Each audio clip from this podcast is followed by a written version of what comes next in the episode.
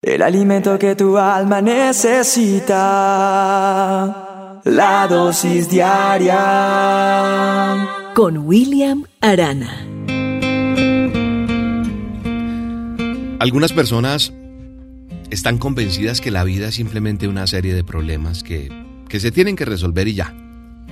Pero sabe una cosa, entre más pronto usted logre salir de un problema, más pronto va a llegar otro.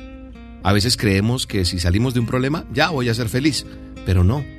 Va a llegar otro problema, va a haber otro reto que enfrentar y así, superado un obstáculo, va a llegar otro. De eso se trata muchas veces la vida, de escalar montañas, por llamarlo de alguna manera. Por eso creo que es importante disfrutar cada momento, disfrutar de este viaje que Dios nos ha permitido tener en la vida, un viaje con altibajos, con cosas muy lindas, con cosas muy difíciles, pero es así. Yo creo que nosotros no vamos a tener un lugar donde todo es perfecto y ya no tenemos retos, no, porque sería muy aburridor. Por muy admirable que sea fijarnos metas, lograr alcanzarlas, creo que nosotros no tenemos solamente que alcanzar esas metas, sino disfrutar cada momento, inclusive los fracasos tenemos que saberlos afrontar. Yo escucho muchas veces, y de hecho yo fui de los que, ah, cuando tenga un carro, ay, cuando tenga esto, cuando compre la casa, cuando compre el apartamento, cuando muchas veces decimos, cuando salga de pañales de mis hijos, ahora sí voy a estar feliz, después de que me gradúe, eh, después de que ya ellos se casen y ya ahí sí me voy a dedicar a ser feliz, cuando reciba esto, cuando reciba aquello. No, la vida va pasando y se nos olvida. No tenemos que esperar a llegar a recibir un ascenso no tenemos que esperar a que usted se jubile, no, usted necesita aprender a disfrutar de su vida ahora, en este momento. Cada día, cada parte de la, de la vida, cada momento que Dios nos permite vivir, hay que saberlo disfrutar. No espere que, que todo esté tranquilo, que no hayan problemas, que todo esté resuelto, que su pareja cambie, que el negocio crezca, que la deuda se acabe para poder disfrutar la vida, no. Yo creo que a veces nos preocupamos más por esos grandes acontecimientos para que sean fuente de, alegría nuestra. Pero la verdad no. Eso no es la verdadera felicidad. Yo hoy te digo, ¿por qué no ser feliz hoy mismo? Ya, ahora. Tal vez van a pasar los años y cuando nos demos cuenta, demasiado tarde. Demasiado tarde. Este es el mejor día. Este es el mejor momento. Esto tienes que aprender a disfrutarlo. Pero William, ¿cómo puedo disfrutar la vida? Con tanto problema? Pues usted necesita darse cuenta que cada persona tiene problemas.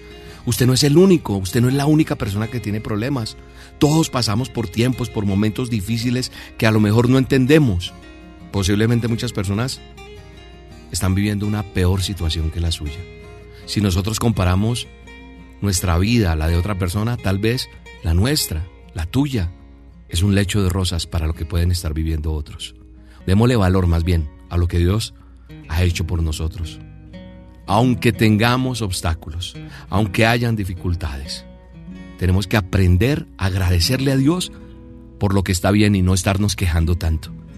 ¿Sabe qué me sorprende? En el manual de instrucciones está el apóstol Pablo y yo veo que él escribió mucho en el Nuevo Testamento.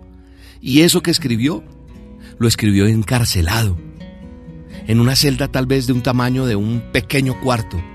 Según historiadores y comentaristas bíblicos, se creen que, que el sistema de aguas negras corría por en medio de las cárceles donde se encontraba Pablo. Y sin embargo Pablo escribió palabras tan llenas de fe como, todo lo puedo en Cristo que me fortalece. Escribió, más a Dios gracias, el cual nos lleva siempre en triunfo en Cristo Jesús. Él también escribió, regocijaos en el Señor siempre. Regocijaos. Entonces, a mí me sorprende eso porque algo que, que noto en lo que él escribió es que recalcó regocijaos, estar contentos siempre en todo momento, en su tiempo de dificultad. Cuando las cosas no van como nosotros queremos, estemos alegres, estemos contentos. Usted escoge estar feliz o no. Usted escoge estar lleno de gozo o no. Nosotros necesitamos entender que el enemigo tal vez quiere robar nuestros sueños. El enemigo tal vez quiere robar la salud, las finanzas. Pero ¿sabe qué he notado yo? Que principalmente el chanclas, el adversario quiere quitar en nosotros, en los, en los seres humanos, en las personas, el gozo, el gozo. Por eso la palabra de Dios dice que el gozo del Señor es nuestra fortaleza. Eso está en el manual de instrucciones. Allá en Nehemías 8:10. El gozo del Señor es mi fortaleza, gozarme en Él. Hoy te invito a que te goces en el Señor, a que nos gocemos en el Señor, a que nada nos pueda detener. En el nombre poderoso de Jesús. Padre, yo bendigo esta dosis, bendigo estas palabras que tú has puesto en mi boca hoy para que sean vitamina para el que está escuchando. Que a pesar de su situación hoy sepa decir, el gozo del Señor es mi fortaleza. Hoy me fortalezco en el gozo que tú me das. Que no miremos lo malo hoy, sino lo bueno. Que aprendamos a disfrutar la vida, que aprendamos a disfrutar cada momento, que no esperemos a tener X o Y cosa para ser felices, sino que entendamos que el gozo es ya y que el enemigo no nos lo va a robar. En el nombre poderoso de Jesús. Amén. El gozo que tengo yo, el mundo no me lo dio. El mundo no me lo dio y como no me lo dio, no me lo puede quitar. Y como no me lo dio, no me lo puede quitar. El gozo que tengo yo, el mundo dio. El mundo no me lo dio y como no me lo dio, no me lo puede quitar. Y como no me lo dio, no me lo puede quitar. Si empezamos a cantar, esta tierra tiembla.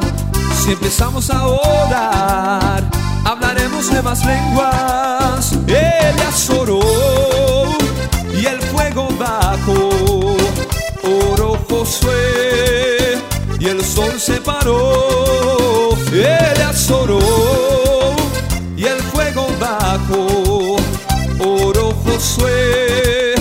Y el sol se paró. El gozo que tengo yo, el mundo no me lo dio. El mundo no me lo dio, como no me lo dio, no me lo puede quitar. Y como no me lo dio, no me lo puede quitar. El gozo que La dosis diaria Con William Arana.